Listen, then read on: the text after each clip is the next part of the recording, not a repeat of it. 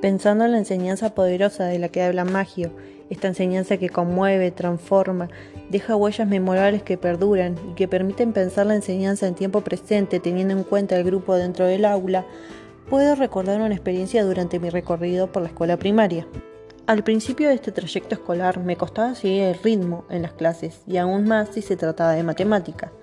Un gran porcentaje de personas han tenido y tienen problemas con esta materia y yo fui una de esas tantas víctimas, pero gracias al profesor de cuarto grado vi el lado divertido de esta materia. Este profesor nos enseñaba las matemáticas de una manera diferente, haciendo adivinanzas, juegos, entre otros. Cuando tocaba resolver problemas matemáticos, el docente llegaba a la clase con materiales que nos ayudaban a pensarlos, nos hacían dramatizar, actuarlos, como si estuviéramos dentro de esas historias matemáticas. Aunque en la actualidad las dificultades con las materias siguen existiendo, la experiencia memorable que me enseñó que existen diferentes maneras de plantearse los problemas.